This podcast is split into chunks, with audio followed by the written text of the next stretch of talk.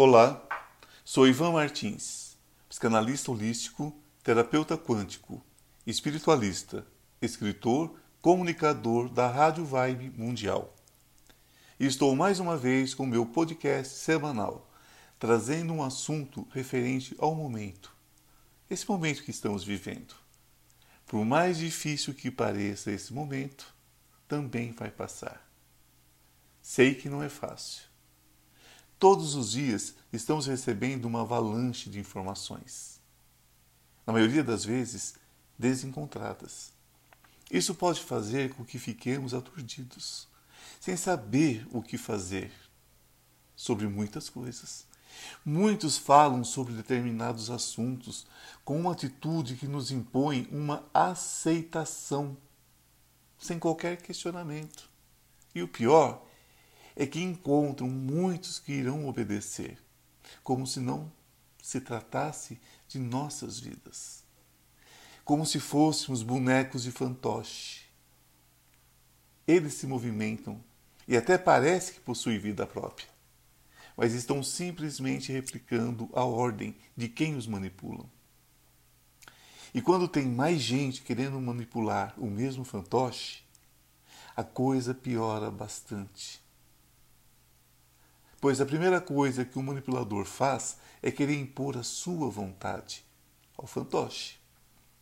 Você o reconhece de cara, embora muitas vezes leve muito tempo para cortar as cordinhas que o manipula. Na maioria das vezes, apenas troca o manipulador. Mas a forma de reconhecê-lo é simples é verificar como ele insiste em suas observações a qualquer custo, contra tudo e contra todos. Ainda que esse custo seja uma calamidade, uma tragédia, a única verdade ainda será a dele. E ele passará por cima de qualquer pessoa para mantê-la. Pois qualquer um que discordar será mentiroso e estará planejando, atentando contra ele. Afinal, ele tem consciência de quem é e do que é. Todo aquele que se diz todo da verdade é, no máximo, um grande mentiroso. Todo grande mentiroso conta tantas vezes a mesma mentira que acaba por convencer e enganar até mesmo a si próprio. Temos que tomar muito cuidado com aquele que não tem escutativa, que não possui a capacidade de ouvir, de mudar de ideia, quando os fatos falam por si, mostrando seu equívoco. Se esta pessoa for você mesmo, então é hora de rever seus valores.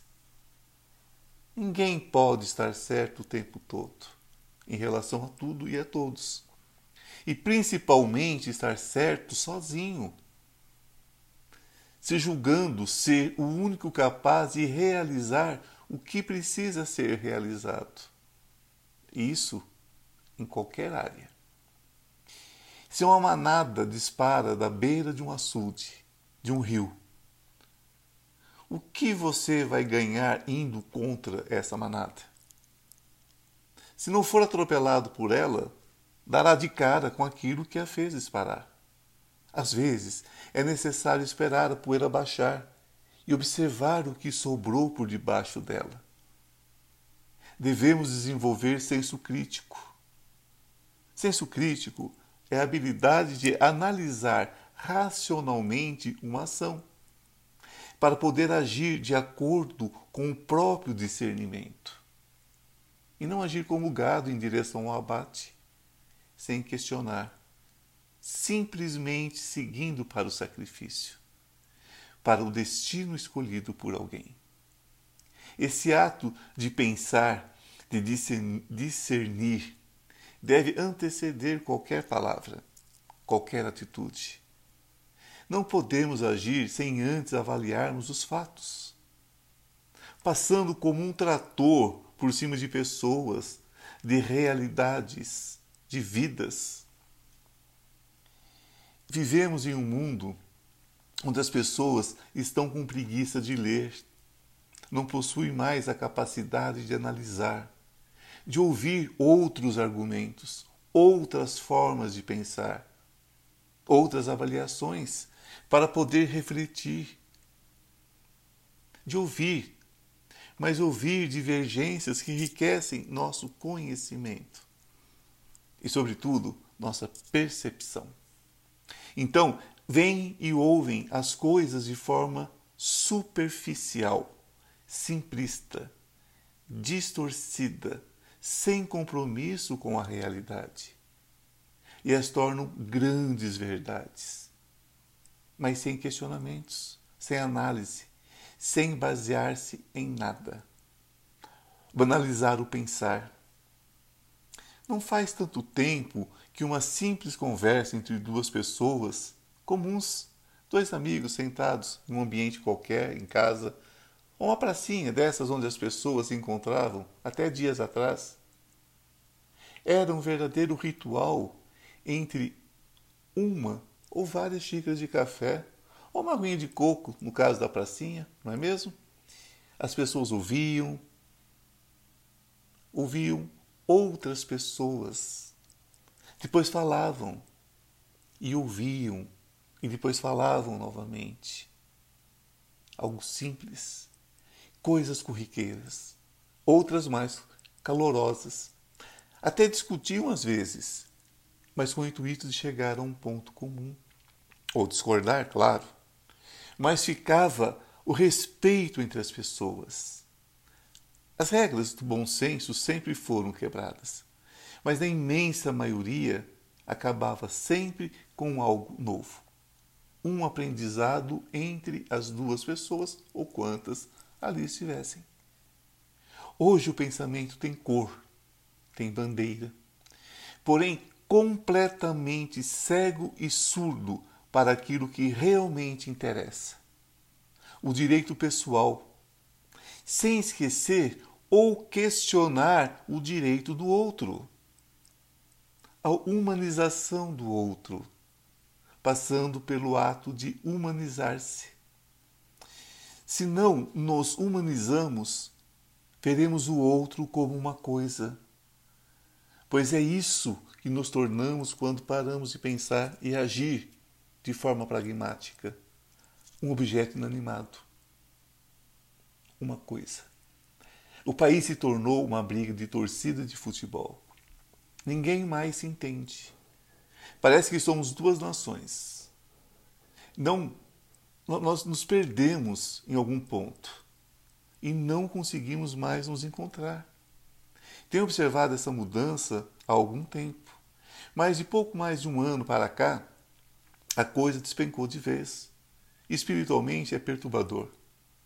Como espiritualista, entendo que essas coisas são batalhas espirituais, cada um cumprindo com seus compromissos seus acordos, nem sempre positivos, nem sempre de luz. Mas não posso ficar tranquilo, indiferente em relação à indiferença com que as pessoas estão tratando seus irmãos. O planeta está de fato passando por transmutações sérias. Os espíritos encarnados ou estão completamente conscientes da urgência de evoluírem e estão correndo atrás do prejuízo, desculpem a, a minha forma de expressão, ou completamente indiferentes ao fato, apesar de conscientes de sua necessidade. Mas acabou o tempo de ficar em cima do muro. O livre-arbítrio nunca foi tão usado ao extremo como agora. A religião sempre foi uma faca de dois gumes Nunca sabemos a que Senhor ela se refere. E serve. Principalmente depois que enveredou pela política. Muitas vezes usado para controlar a massa. Mas agora a coisa se tornou descarada, escancarada. E vemos fundamentalistas surgindo como moscas. Estão se envolvendo em assuntos dos quais não deveriam se ocupar. Envolver deixando de transmitir a verdadeira mensagem do Cristo. ou de outros espíritos elevados que interviram no planeta. Todos ensinaram o amor puro.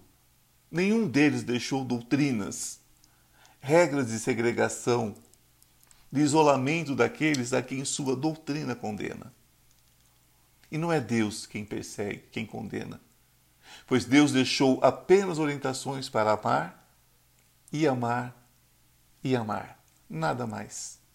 Todo o resto nunca foi espiritual, é simplesmente material, dinheiro e poder.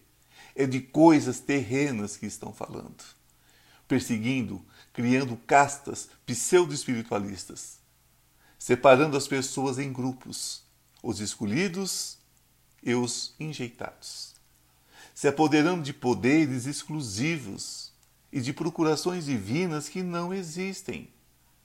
Não é desta forma. E chamam a isso de religião, misturando com política, com poder, com dinheiro.